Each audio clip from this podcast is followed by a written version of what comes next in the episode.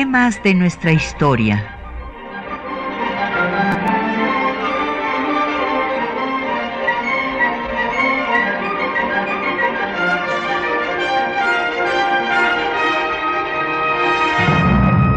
Un espacio que difunde el conocimiento del pasado para comprender nuestro presente. Programa a cargo de la maestra Patricia Galeana.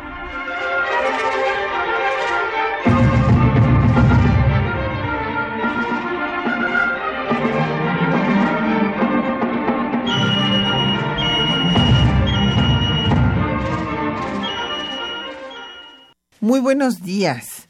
Pues hemos estado viendo, pues, en fin, todo lo que aconteció en torno a la promulgación de nuestra Constitución eh, hace 100 años, pero eh, quiero retomar ahora el tema internacional eh, de lo que fue conocido como la doctrina Carranza, que realmente Carranza retoma de Juárez. Y este hoy vamos a dedicar el programa a este tema, puesto que justamente después de haber promulgado la Constitución Carranza, inmediatamente inicia eh, una activa política exterior lanzando una propuesta para que se acabara la gran guerra europea y no se convirtiera en guerra mundial, porque todavía no entraba Estados Unidos en febrero de 1917, entra hasta abril, y en ese momento eh, Carranza quiere que México vuelva a ser un actor internacional y lanza este proyecto de paz. Entonces, hoy tenemos el gusto de que nos acompañe el embajador Walter Astier. Bienvenido. Walter, qué bueno que estés con nosotros otra vez aquí. Encantado, con mucho gusto. De nuestra historia. Y bueno, tenemos publicaciones para nuestros radioescuchas justo pues eh, nos ha traído el doctor Walter Astier una obra que a mí me encanta que se llama Los siglos y las ciudades de Elena. Y les voy a decir por qué me encanta, porque yo conocí a Elena. Esta Elena de la que habla eh, el embajador Walter Astier Burgos en su obra, pues fue la directora de la escuela donde yo estudié mi primaria, el Windsor School, era una escuela inglesa. Además de cantar el himno nacional, cantábamos God Save the Queen. Y es pues una magnífica pues historia novelada.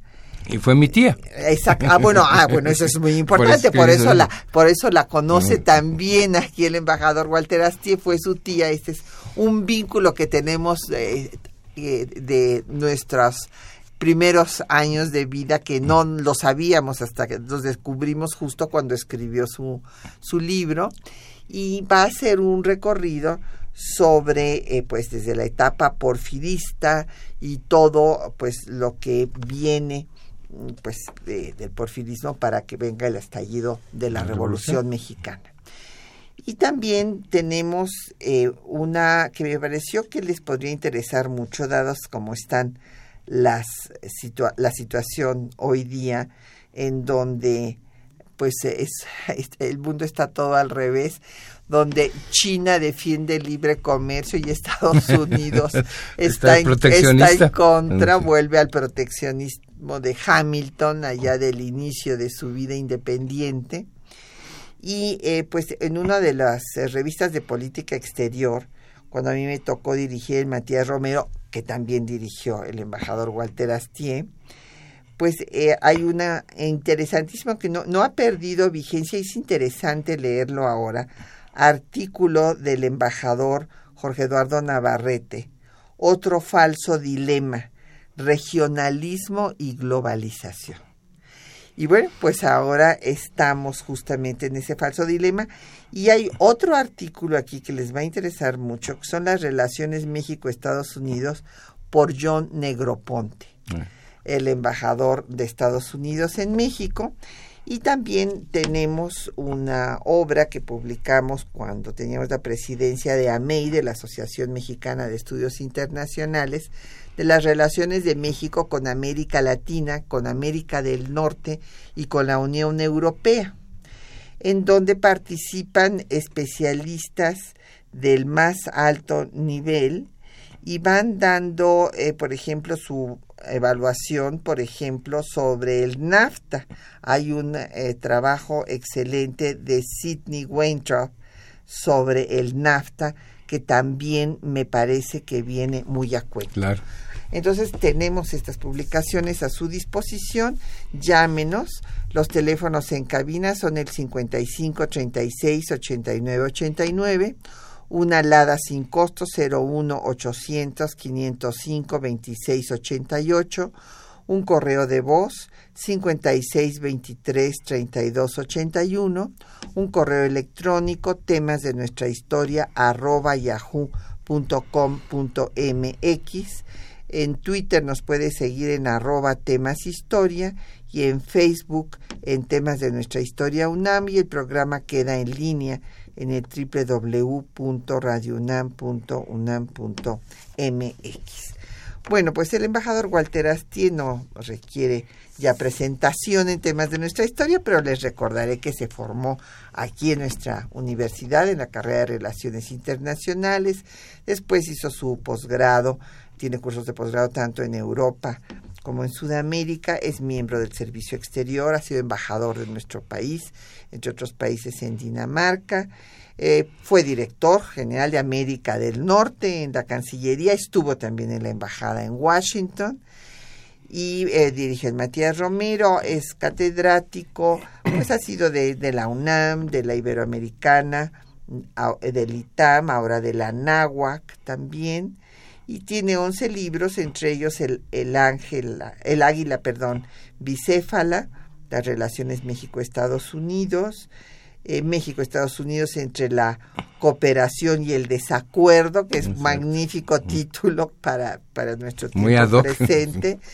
México en el siglo XXI, orden mundial y política exterior, Europa y la guerra de Estados Unidos contra México, encuentros y desencuentros entre México y Estados Unidos, del porfiriato a la posguerra fría, los siglos y las ciudades de Elena, lobby y democracia, lo positivo y lo negativo del cabildeo. Y bueno, pues la relación triangular Europa-México-Estados Unidos. Esa es la, obra más reciente. Y, déjame decirte que me da mucho gusto que ahora estoy en la cátedra Fernando Solana, que ya estoy vinculado de nuevo a nuestra Facultad de Ciencias, a la, Facultad, de Ciencias Políticas. claro, sí que bueno.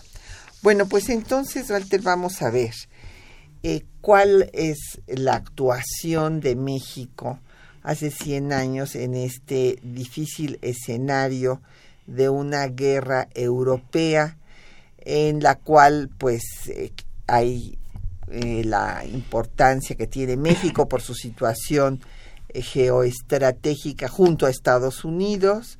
Entonces, pues los alemanes buscan, como sabemos, a través del telegrama Zimmerman, presionar a México para que se alíe con Alemania y le haga la guerra a Estados Unidos y eh, todo esto va a llevar a que eh, pues Carranza vaya dándole forma a lo que conocemos como doctrina Carranza, que viene desde la doctrina Juárez, porque Juárez empezó eh, desde 1858, desde octubre de 58, hizo el primer manifiesto en materia de política exterior en octubre de 58, hablando justamente de la igualdad de los estados y la no intervención.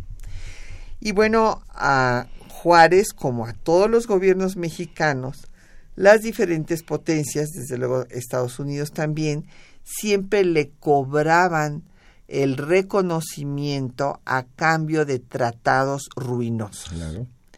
Entonces, para reconocer a Juárez, máxime en una guerra civil en donde el país se había escindido en dos gobiernos, pues querían eh, que se cumpliera el Tratado de la Mesilla completo. Esto es muy importante destacarlo, porque el artículo octavo del Tratado de la Mesilla que se había fue un tratado aprobado que surtió efectos, vendió el gobierno de Santana la mesilla a Estados Unidos, pues había un artículo octavo en el que se establecía el compromiso de hacer un tratado específico para el, para el paso por Tehuantepec de personas, eh, mercancías y tropa.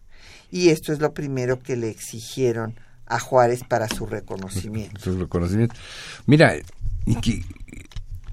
menciono esto, ahora que el presidente eh, Obama terminó su gestión y se despidió de su personal en la base aérea de Andrews, él dijo algo muy importante, dijo, y que yo les recuerdo que la historia no siempre marcha en forma lineal, sino que a veces hay retrocesos y regresos y quiebres en la historia. Y yo creo que nos que vale mucho la pena recordar estos episodios que estamos tocando hoy, pues por lo que estamos viviendo en estos momentos, ¿no? Que desde que suscribimos el NAFTA con Estados Unidos, pues creemos que ya las relaciones pues iban tenían sus baches, ¿no? Pero todo se movía de una forma aceptable, no sé qué. Más, más o menos. Y que ya no, no, íbamos a regresar a épocas como la que le tocó a Carranza, donde se aprobó la Constitución, que fueron tremendamente difíciles y tuvimos ahí unas, unas broncas que hasta intervención militar hubo, ¿no? Así Entonces vale la pena recordar eso para ver cómo salimos de esos problemas y ver cómo enfrentamos el problema de, de ahora. Y ahora, lo que tú no mencionas, ¿de dónde se origina la doctrina Carranza, bueno, pues hay antecedentes, como tú citas, lo, de Juárez y demás, pero pues, básicamente respondió a las realidades externas que México vivió desde el estallido de la revolución de 1910, ¿no? La intervención del embajador Henry Lane Wilson, el para derrocar a, Madero. Madero y el asesinato de Madero, después las presiones del presidente Woodrow Wilson, la toma de en 14 de Veracruz, etcétera, etcétera. Siete meses estuvieron en Veracruz eh, casi un año la expedición punitiva. De Pershing. De marzo al 5 de, de marzo de 16 al 5 de febrero de 1917. Entonces, todo ese trasfondo explica por qué, el porqué de la doctrina Carranza, ¿no? Que fue una reacción frente a ese brutal intervencionismo de otros países, sobre todo de Estados Unidos, en nuestros intereses, eh, perdón, nuestros asuntos internos, y pues por eso tiene ese corte nacionalista y que se basa en el principio de no intervención, de la igualdad jurídica de los estados, de que los ciudadanos extranjeros no tienen por qué eh, pedir un trato preferencial al que se les da a los nacionales, etcétera, etcétera. Y una cosa muy importante, que fue la primera vez que ya recurrió el gobierno mexicano, empezó en América Latina como una forma de contrapeso a la relación con Estados Unidos porque históricamente había sido Europa, pero por nuestras reivindicaciones nacionalistas en esa época, pues tuvimos problemas con Estados Unidos y con Europa. Entonces ya se pensó en América Latina, en un mayor acercamiento a América Latina. Entonces es el contexto general en que se diseñó la doctrina Carranza, que mucho está reflejada en la Constitución del 17. Así es. Y bueno, yo quisiera este, recordar cuando tú mencionabas el discurso de Obama, eh, hay un historiador eh, italiano, Giambattista Vico, que desde allá desde el siglo XIV escribió sobre que la historia no era lineal, no era un camino al paraíso y a la perfección, sino que él decía, él hablaba del eterno retorno. Él decía que era una historia cíclica, pero que desde luego las, eh, pues, las circunstancias siempre eran distintas. Entonces podríamos decir que era como una especie de espiral, pero que tendríamos que entender, y aquí después pues Maquiavelo coincidirá con él, cuando habla de que el motor de la historia es el afán de dominio y que ese el afán de dominio de un hombre sobre otro pues es eh, parte de la esencia humana. ¿Y sigue siendo verdad? Eh, yo creo que sí, yo creo que sí. Vamos a escuchar un poco de música. Eh, porque eh, quiero recordarles a nuestros radioescuchas que originalmente el pueblo estadounidense no quería entrar a lo que se llamaba la Gran Guerra Europea y este pues justo cuando se hace público que los alemanes estaban tratando de convencer a México de que fuera su aliado y que le hiciera guerra a Estados Unidos, Woodrow Wilson lo hace público para que la opinión pública norteamericana una justificación acepte mm, entrar a la guerra. Entonces, de esta etapa es esta canción eh, que se llama eh, I didn't, a ver, déjenme decirles primero en inglés, luego se las traduzco. I didn't raise my boy to be a soldier. No crié a mi hijo para ser un soldado de Morton Harvey.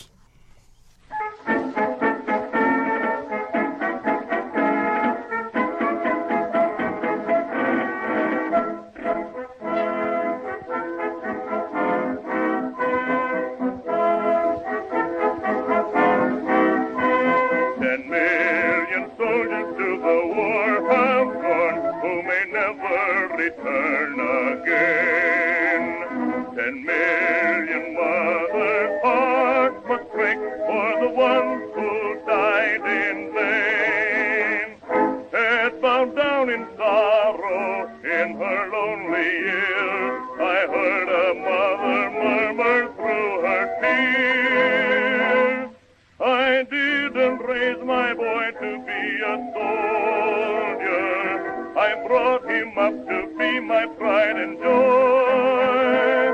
Who dared to place a musket on his shoulder to shoot some other mother's darling boy? Let nations arbitrate their future trouble. It's time to lay the sword and gun away.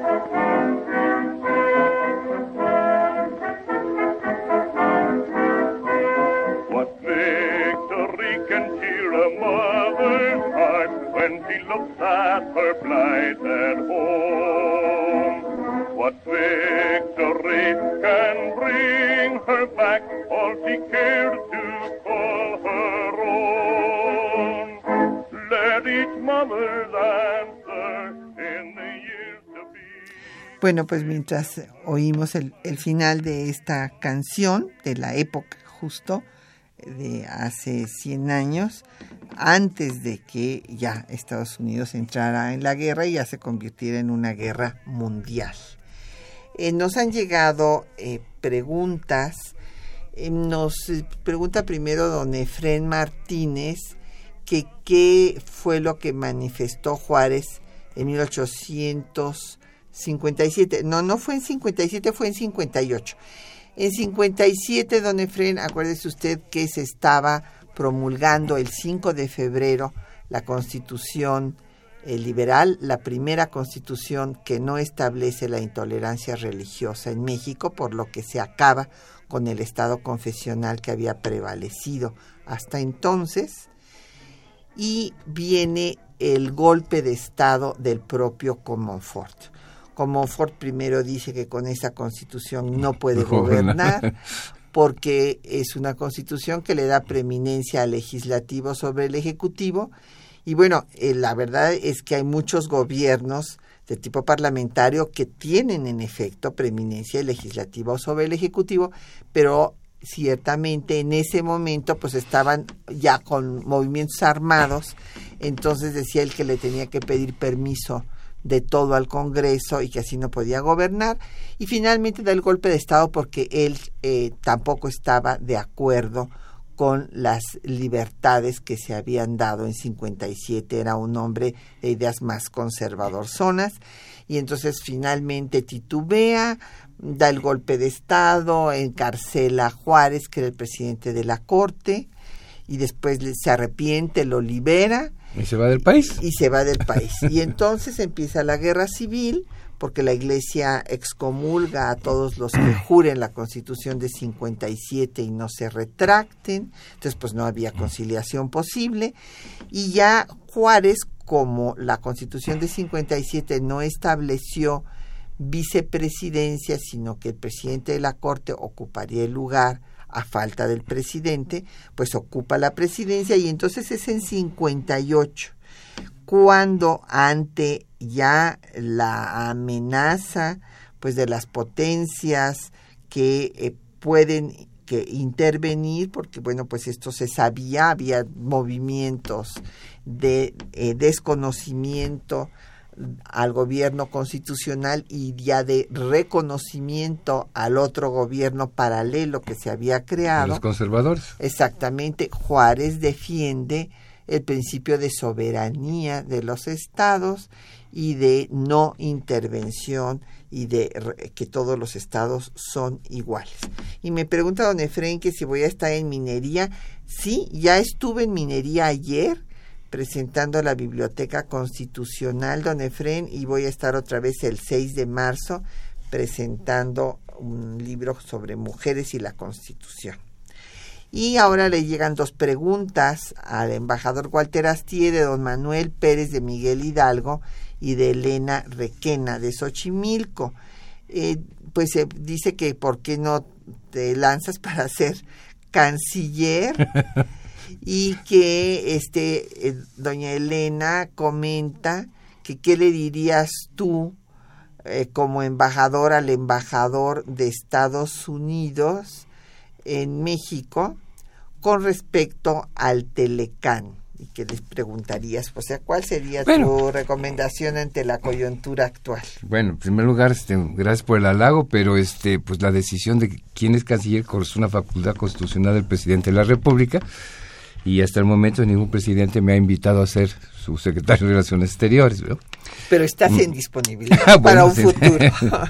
eh, lo segundo, miren, bueno, ya han pasado veintitantos años de que se negoció y se aprobó el NAFTA y como cualquier otra cosa, pues amerita una revisión, un ajuste, una adaptación a las nuevas realidades. Yo creo que ese no es un problema. Y yo creo que México ya está de acuerdo en que pues sí, vamos a poder hacer una revisión para ver qué cambiamos, qué dejamos, qué mejoramos. Pues, eso es lógico. El problema está que Estados Unidos, sobre todo el señor Trump, pues no ha definido exactamente qué es lo que quiere, simplemente ha dicho que está en contra del NAFTA, ha dicho que hay que renegociarlo, que hay que revisarlo, que hay que echarlo para abajo, etcétera. No sabemos qué. Entonces yo creo que México ya está preparado para una renegociación, pero hay que recordar que el mismo NAFTA estipula que tienen que pasar 90 días de que los respectivos congresos aprueben la reapertura de las negociaciones. Entonces, para allá vamos. Y pero eso no ha pasado todavía, pues hay que cumplir con ese plazo legal que se establece y ver exactamente qué es lo que Estados Unidos quiere, que esa es la gran duda, que ya vemos que el señor Trump cambia de idea y posición de un día para otro y pues no sabemos a qué atenernos, no ha dicho exactamente qué es lo que no le gusta y qué es lo que quiere. Ese es el gran problema.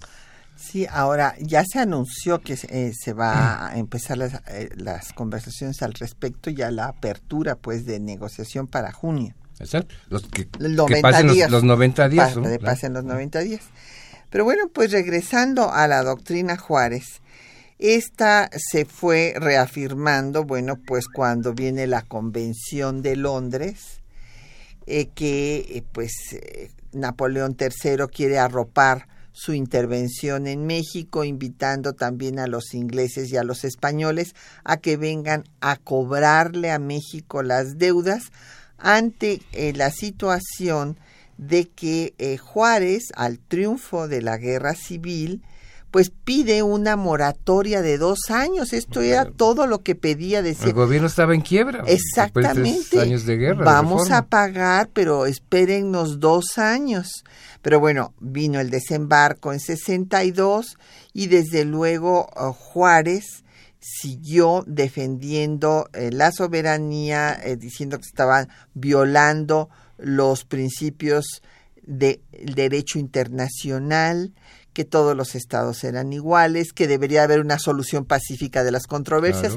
Todo esto mm. prácticamente es textual en el artículo 89 de nuestra Constitución, que fue reformado en el gobierno de Miguel de la Madrid en 1988 y en donde participaron nuestro amigo Ricardo Méndez Silva en la redacción de este para incluir los eh, principios para incluir estos principios que vienen desde Juárez y que pues son producto de nuestra historia. Esa es nuestra realidad geopolítica. Digo, no, no, es que nadie haya inventado ahí que se sentó en un momento a decir cuáles pueden ser nuestros principios de política exterior, sino eso fueron resultado de la experiencia que hemos tenido como nación independiente y sobre todo de nuestra realidad geopolítica y de nuestra vecindad, difícil vecindad con Estados Unidos que ha sido el meollo de nuestra política exterior. Entonces, hacia Estados Unidos se han dirigido nuestros principios de política exterior. Por eso hay que recordarlo. Otra embajadora muy querida de los dos, Olga Pellicer, eh, decía que geografía es destino. Claro. Y bueno, pues sí, aquí estamos, no nos podemos cambiar, ni modo, aquí, aquí, aquí tenemos este, a nuestros vecinos y por eso Juárez decía una, una frase muy sabia decía que con los vecinos con no ser enemigos bastaba. Ya suficiente. Pues ya, nada más, nada más, nada más. Y bueno, cuando viene eh, pues la etapa de la revolución, o sea, ya sabemos que Porfirio Díaz pues tenía, les dio muchas facilidades a los este, norteamericanos, a sus empresas, pero también a los europeos sin embargo, estas fueron desplazando los norteamericanos a los europeos en todos los rubros de, la economía por razones obvias, pues los tenemos pues aquí, aquí junto. Y pues viene la caída de, Porfirio Díaz, eh, gracias al triunfo de la revolución maderista en seis meses, pero el gobierno de Madero no les simpatizó al entonces embajador Henry Lane Wilson, que era el embajador de Taft. Y no le simpatizó porque Madero puso un impuesto del 20% al barril de petróleo y se tenía que registrar. Hay que recordar que nosotros éramos la, el tercer país del mundo eh, este, productor, de, petróleo? Y entonces en la embajada va a mm. hacerse el plan para derrocarlo. Eh, exactamente, bueno, ahí defendió más el, eh, embajador Henry Lane Wilson los intereses económicos de, de su país que los intereses políticos o diplomáticos de su país porque mucha de su actuación muchas veces fue reprochada por el propio Departamento de Estado, pero este se metió hasta fondo, no le gustó la posición muy nacionalista de, de Madero, estaban perdiendo el trato preferencial y privilegiado que les había dado este Porfirio Díaz y demás, entonces empezó a hacer su complot junto con el embajador del Imperio Alemán, este Paul von Hinze, y también con el apoyo del embajador de España, Francisco de Jacinto de Cologan y Cologan. Y bueno, pues llegaron a pedir al presidente Madero que renunciaba porque era incapaz de resolver los problemas que estaban presentando en el país, ¿no? Sí, según ellos no estaba protegiendo lo suficiente a sus connacionales. Y a sus intereses económicos. Eh, exactamente. Y bueno, pues viene el triunfo de la contrarrevolución encabezada por Huerta, justo eh, fraguada en la Embajada de Estados Unidos y eh, Woodrow Wilson, viene el cambio de gobierno en Estados Unidos y Woodrow Wilson no está de acuerdo con la política eh, de Henry Lane Wilson, lo releva, pero quiere intervenir de todas maneras. Quiere intervenir y quiere que haya, bueno, pues renuncie Huerta, que haya un, eh, una amnistía general y que se convoque a un congreso y a elecciones. Y que no participe Huerta en las elecciones. O sea, si quieres tenía una buena idea de que no soportó la forma en que llegó Huerta y demás, pero pues no dejaba de ser este una intervención en la soberanía de México, ¿no? Así es, y por eso es que Carranza pues no estuvo de acuerdo.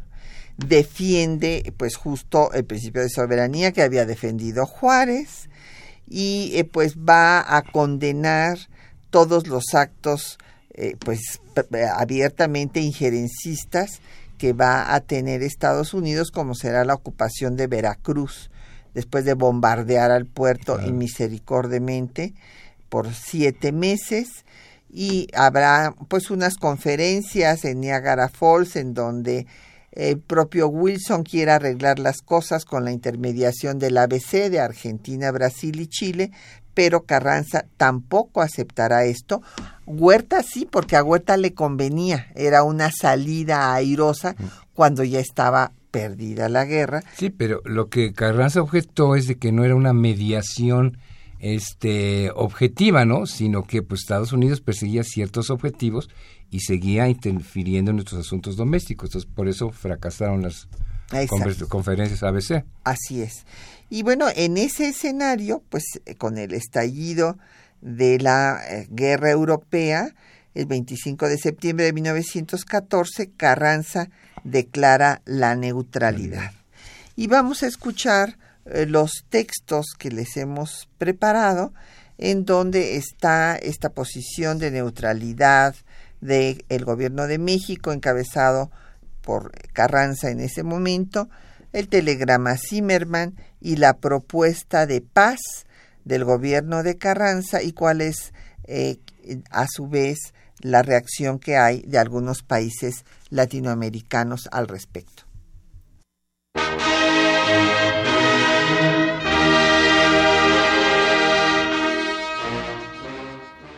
El causus belli de la Gran Guerra Europea fue el asesinato del archiduque Francisco Fernando, heredero de la corona austrohúngara, en Bosnia de Sarajevo el 28 de junio de 1914. Esta guerra amenazaba con convertirse en la Primera Guerra Mundial. En este contexto, el 25 de septiembre de 1914, Venustiano Carranza envió un mensaje que establecía la neutralidad de México.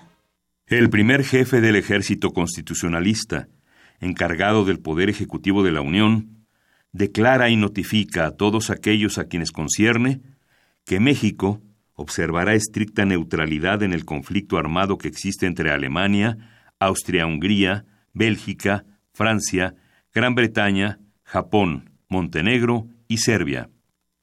Como consecuencia de esta declaración, se han dictado los acuerdos necesarios a efecto de que se cumpla la Convención sobre los deberes de las potencias neutrales en caso de guerra marítima, firmada en La Haya el 18 de octubre de 1907.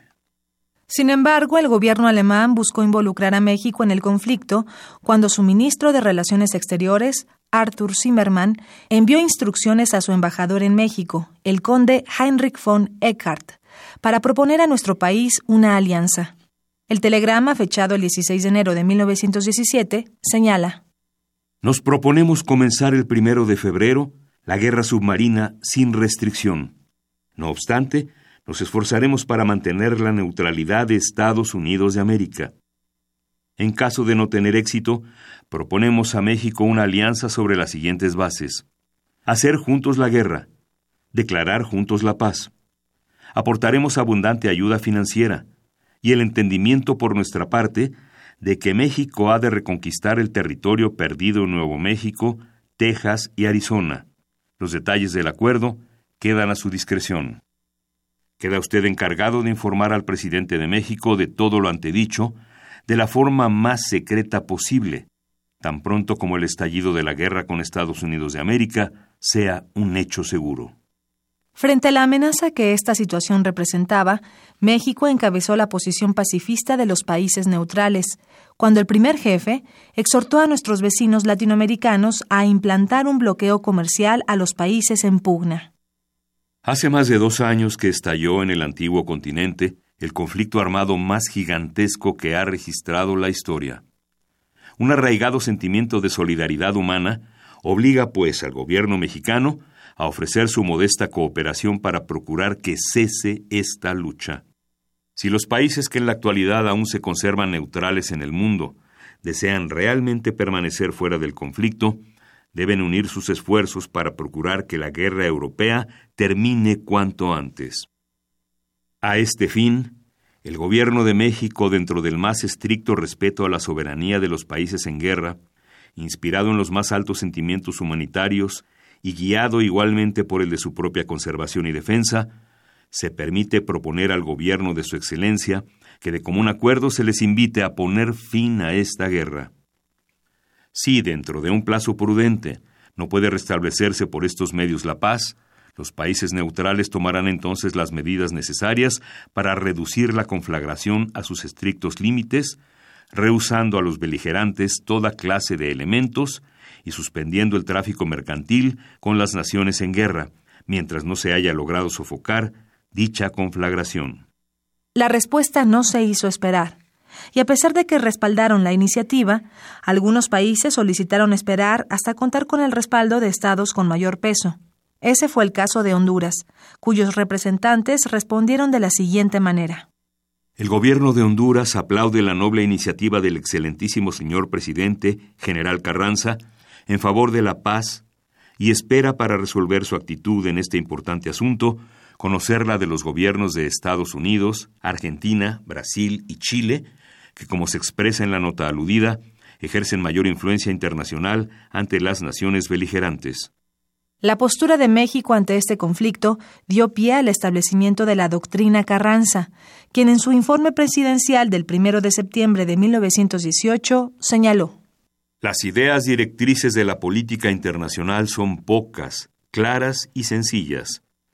Se reducen a proclamar que todos los países son iguales, deben respetar mutua y escrupulosamente sus instituciones, sus leyes y su soberanía que ningún país debe intervenir en ninguna forma y por ningún motivo en los asuntos interiores de otro. Todos deben someterse estrictamente y sin excepciones al principio universal de no intervención.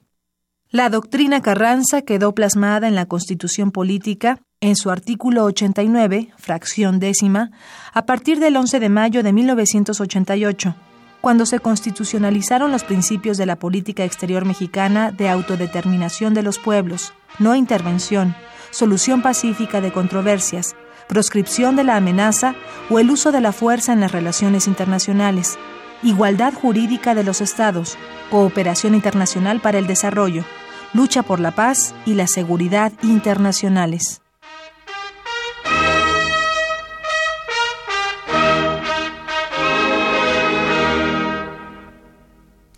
Bueno, pues ahí tienen ustedes que hubo esta propuesta de paz que va a hacer Carranza justo el mismo mes que se promulga la Constitución, inmediatamente que pasa la promulgación, ya está restablecido el orden constitucional, se convoca a elecciones presidenciales para que entonces él ya no fuera el encargado nada más del Ejecutivo, sino de acuerdo a la Constitución ya fuera el presidente constitucional de México. Y acto seguido su entonces canciller, que es Cándido Aguilar, el veracruzano, lanza esta propuesta de paz que para algunos historiadores como José C dice que le pareció una propuesta infantil, que porque pues nadie iba a, hacer caso. hacer caso como, como sucedió, porque bueno, sí, varios países, Honduras, El Salvador y demás, eh, contestaron, pero dijeron que pues esta era muy buena idea, pero que si no se contaba con Estados Unidos, no se iba a realizar. pues sí, digo, claro. Y también se lo mandamos a Estados Unidos, y entonces Estados Unidos no le gustó nada y dijo, bueno, pues vamos a mandar la propuesta a los países neutrales que había en Europa todavía, como Suecia, este, pero no les gustó y después nos bloquearon para que en México no fuera invitado a, a la Sociedad de Naciones hasta 1931. Bueno, pues nos llegaron varias preguntas. El ingeniero Ernesto Pereira Cámara de la Gustavo Amadero pregunta que cuántas veces se religió Juárez y que si lo dejaron gobernar en paz.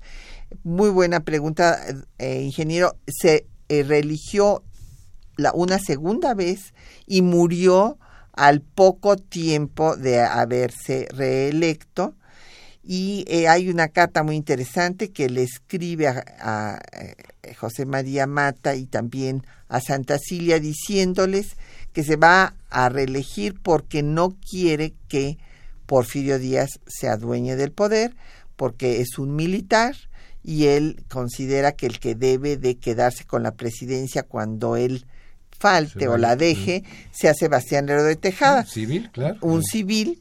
Y este, bueno, en efecto, nunca gobernó en paz. Eh, siguieron los levantamientos hasta el último día que murió. Por eso, al único que recibe cuando ya le había dado el primer infarto, no sé cuántos le dieron al mismo tiempo para morirse, pero este al único que recibe es al eh, jefe de guerra para que le diga pues cómo, cómo están las cosas. Don Jorge Virgilio de la delegación Coyoacán pregunta sobre la relación de la Iglesia Católica con Venustiano Carranza. No, pues era muy mala, don Jorge, porque eh, la Iglesia Católica apoyó a Porfirio Díaz, después estaba en contra de Madero, también conspiró en contra de Madero y finalmente financió a Victoriano Huerta, Estuvo del lado de Huerta. Sí, pero además le dio dinero y están los documentos probatorios en el Vaticano. El delegado apostólico dio cuenta de cuánto dinero le dieron a Huerta. de ese tamaño. Así es que, pues obviamente, eh, la, los revolucionarios sabían que eran sus enemigos. Eh, Agustín Mondragón, eh, del Centro Histórico, dice que las circunstancias de Juárez y de Carranza son muy diferentes a las de ahora. Sí, desde luego. Pero aquí, con lo que no estoy de acuerdo, don Agustín, es que usted dice que entonces, que en aquellos tiempos Estados Unidos daba algo a cambio a México. No, no 15 millones por 2 millones y medio de kilómetros cuadrados nos dieron, ¿no? Pues, bueno, no, bueno, es una este, cosa, pues. un insulto, una cosa risible.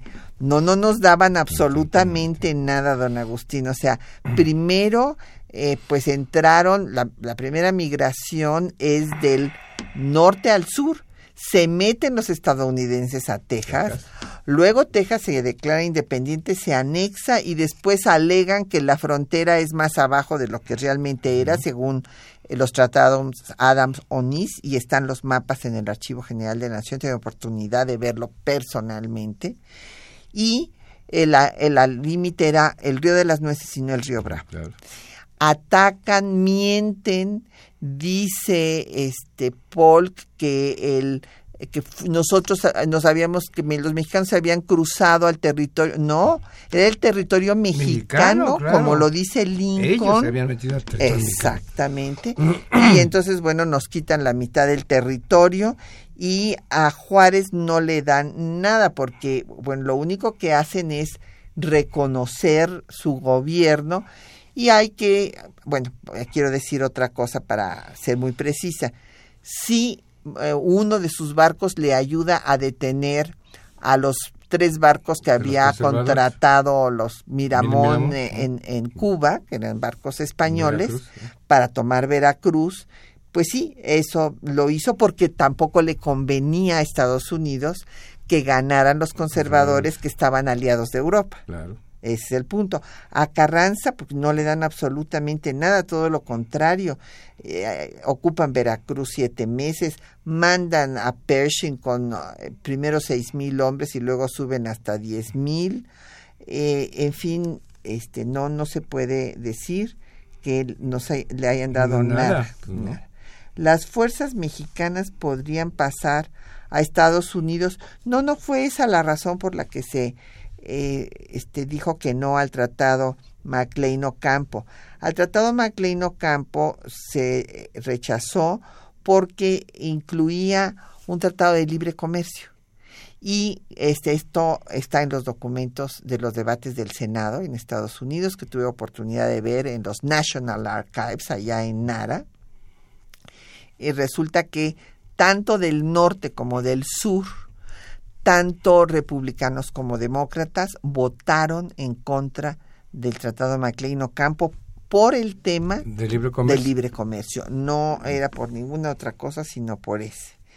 Luego, este, nos pregunta Manuel en Twitter, Manuel CB, que eh, pues hablemos de otros antimexicanos como Estrada o Almonte, que eh, fueron como la Malinche. No, no, no, ni la Malinche, la Malinche no, no fue para nada una antimexicana. Esto es una injusticia.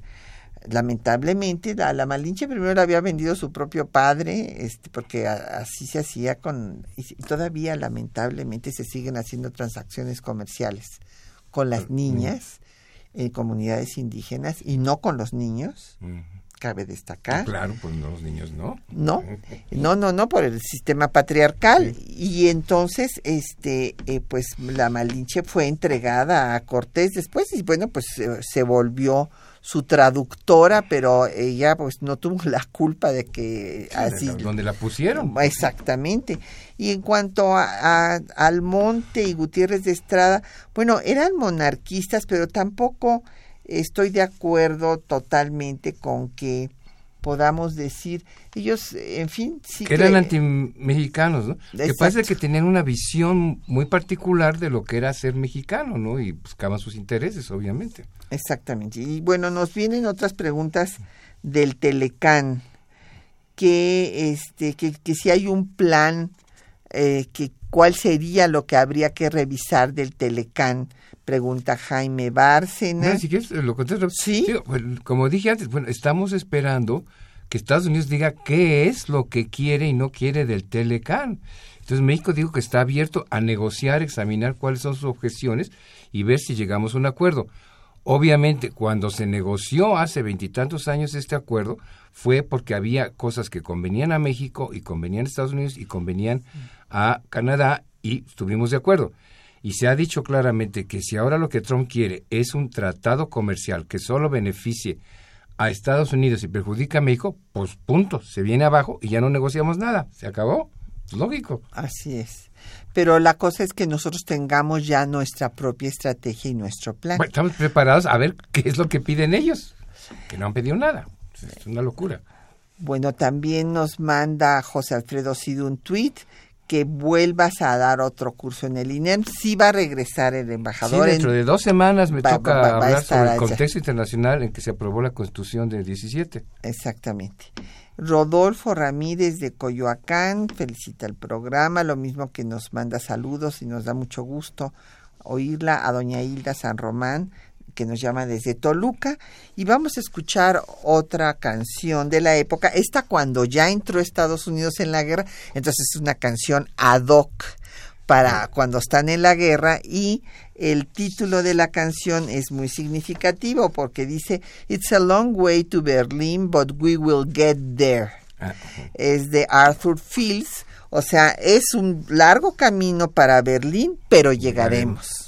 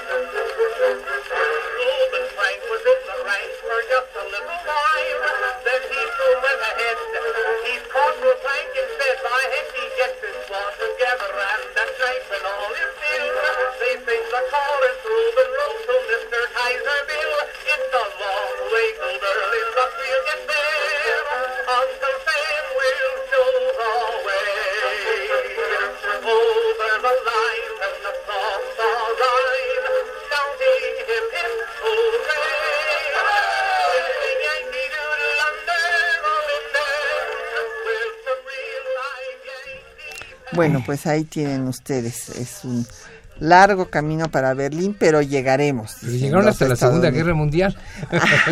Además, les tomó mucho tiempo. Les tomó tiempo. Pero sí llegaron. Pero sí llegaron. Eh, don Isidro López de Iztapalapa eh, nos pregunta que si hay alguna relación de la invasión de Villa a Columbus con el hecho de que Alemania invitara o no a México a unírsele. Pues sí, don Isidro, o sea, eh, se ha, hay, no ha habido realmente documentos probatorios de, de, esto. Pero se deduce que fueron incitados o sugeridos o apoyados, impulsados por los alemanes.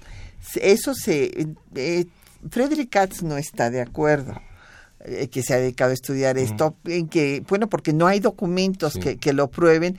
Realmente el, Villa pues era muy temperamental, estaba muy enojado porque primero pues era muy popular en Estados Unidos y lo venían a, a Wilson filmar. Iba a apoyar a él. Exactamente, y cuando apoya a Carranza pues, pues estaba muy enojado y va y este y con un acto de gran irresponsabilidad porque sí pues estuvo a punto de causar una guerra entre los dos países. Que era lo que Alemania estaba buscando, provocar una guerra entre México y Estados Unidos, exactamente. Así es. Eh, después, eh, don José Guadalupe Medina de Nezahualcóyotl pregunta si el fusilamiento de Madero y Pino Suárez fue venganza política de Huerta.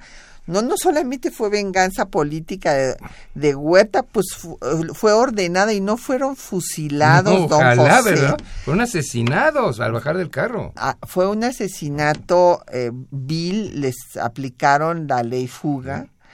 Eh, primero los tuvo eh, encerrados en Palacio Nacional, les arrancó su renuncia ofreciéndoles que iba a respetar la vida de sus familias y de ellos, así los obligó a renunciar. Eh, ahí la situación era tan, tan tensa, tan terrible, que inclusive el embajador de Cuba, Márquez Sterling, se fue a pasar la noche ahí en Palacio Nacional, en un sillón con Madero, para tratar de pues garantizar de que esa noche por lo menos no lo mataran a, a y él ofreció llevárselo a Cuba. Exactamente. Y entonces, una noche ahí llegan por ellos y eh, se creen, eso les dicen, ellos creen que los van a llevar precisamente para pues eh, lo que les habían ofrecido, que se vayan al exilio. Pero en lugar de eso, los llevan y afuera de Lecumberri los bajan y les disparan, así a quemarropa, y después le disparan eh, con su misma arma al coche para fingir que, que, un ataque. que había habido un ataque y que entonces habían muerto cuando unos maderistas habían querido ir a liberar a Madero, lo cual pues fue tan burdo que, que nadie lo creyó. Y se supo inmediatamente que había sido una orden de Huerta. De Huerta eliminarlos. Eh, José Alfredo Cid dice que entre las doctrinas Juárez, Carranza y Estrada el común denominador es la autodeterminación de los pueblos. Exactamente, exactamente. Después, pues ya eh, Genaro Estrada especificará que México no va a reconocer o desconocer gobiernos, porque este es un asunto interno de cada país, el gobierno que decidan darse, sino que simplemente retirará a su personal diplomático para que no tenga peligro de, su integridad física, pero en cuanto haya paz, pues volverán a establecer relaciones sin cobrar ningún el, reconocimiento. siempre, ¿verdad? así es. Emilio Avilés de Tlalpan preguntan que cuál era la posición de Japón, porque claro, en el telegrama Zimmerman también quieren que México invite a Japón a la alianza. Sí, es de interesante, eh, porque además en el telegrama Zimmerman que ya escuchamos hace un momento, a México, además de que los alemanes ofrecían la alianza, le pedían que fuera el intermediario para jalar a Japón a la alianza. O sea, también nos tocaba ese papelito. Interesante que lo que ofrecían los alemanes a cambio, pues era que México recuperara Nuevo México, eh, Texas, Arizona y demás, pero no se menciona California. Y la razón fue de que tenían planeado los alemanes ofrecerse ofrecerles California a los japoneses si entraban a la guerra como compensación. Entonces, los alemanes querían involucrar a Japón en la guerra, pero estos no se involucraron y México, por supuesto, nunca los invitó a participar en la guerra, porque tampoco lo hicimos nosotros. Y al final Japón acabó tomando posición por los aliados con Estados Unidos en la Primera Guerra Mundial. Así es. Eh, Patricia López de Benito Juárez eh, le pregunta al embajador Walter Astier que qué le aconsejaría al secretario de Relaciones Exteriores para defender los intereses económicos y políticos de México, así como la seguridad a los migrantes mexicanos. Mire, yo lo que digo es que es tan importante recordar la historia de nuestras relaciones bilaterales con Estados Unidos porque nada de lo que esté ocurriendo o ahorita en este momento vaya a ocurrir es totalmente nuevo y diferente. Por supuesto, las situaciones son distintas, ¿verdad? Pero pues ya hemos cubierto todas las formas posibles de asociación, ¿no? Eh, eh, aliados en la Segunda Guerra Mundial, enemigos nos invadieron, etcétera, etcétera. Entonces aquí el tema que estamos examinando, Carranza tuvo una gran habilidad para salir de un problemón inmenso porque tenía una revolución interna, tenía enemigos internos y encima tenía enemigos externos, Estados Unidos que estaba en contra de las reivindicaciones nacionalistas, tenía los alemanes que querían involucrarnos en, en su guerra, etcétera, etcétera. Entonces, con una gran habilidad diplomática lo que hizo fue darles, darles largas a los americanos y a los alemanes. Y no tomamos partido ni por unos ni por otros.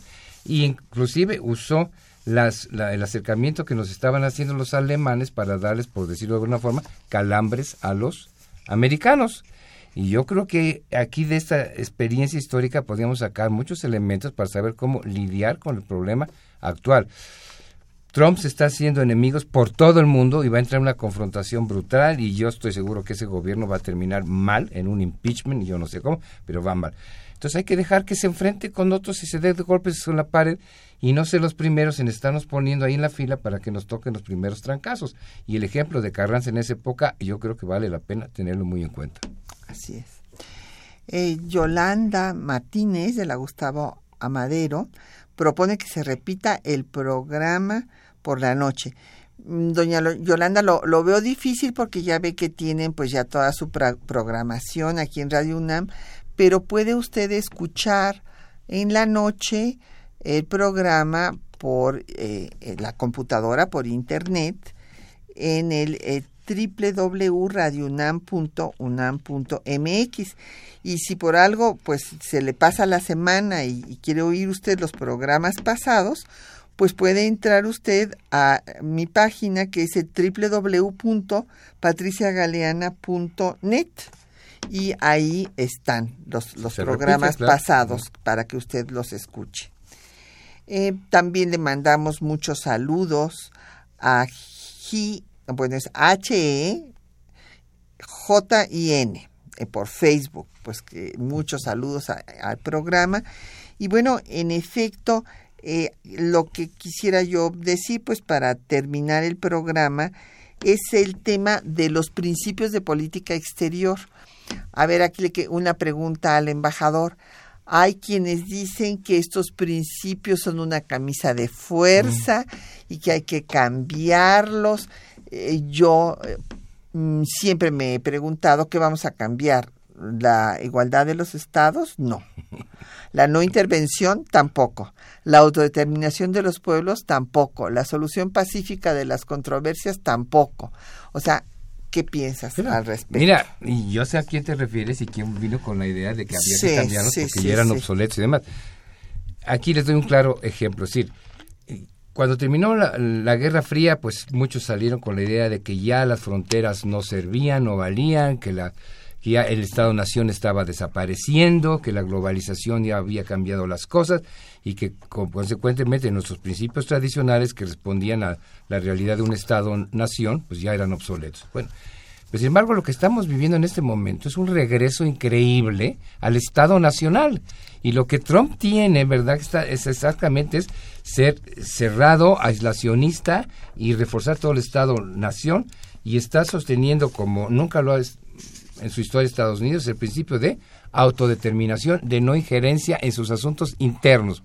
Entonces, ¿cómo? Si está una gran herramienta, y repito, estamos viendo el renacimiento del nacionalismo que siempre hemos sostenido, por supuesto que deben ser válidos todavía. Claro, sin que sea un nacionalismo excluyente y fascista ah, como el que está. Pero de defensa de nuestra soberanía y claro, de decisiones, claro. Pues un gusto haber tenido al embajador Walter Astie Burgos pues. esta mañana en temas de nuestra historia. Agradecemos a nuestros compañeros que hacen posible el programa, Juan Estac y María Sandoval en la lectura de los textos, a don Gerardo Zurrosa en el control de audio, en eh, la producción a Quetzalín Becerril, en los teléfonos Erlinda Franco y Aquelín Santos con el apoyo de don Felipe Guerra y Patricia Galeana se despide hasta dentro de ocho días.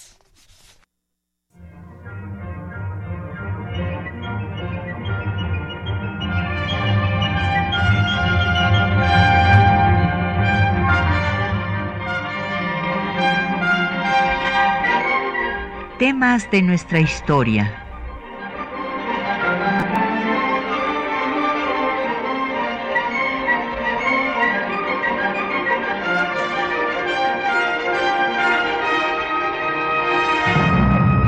un espacio que difunde el conocimiento del pasado para comprender nuestro presente.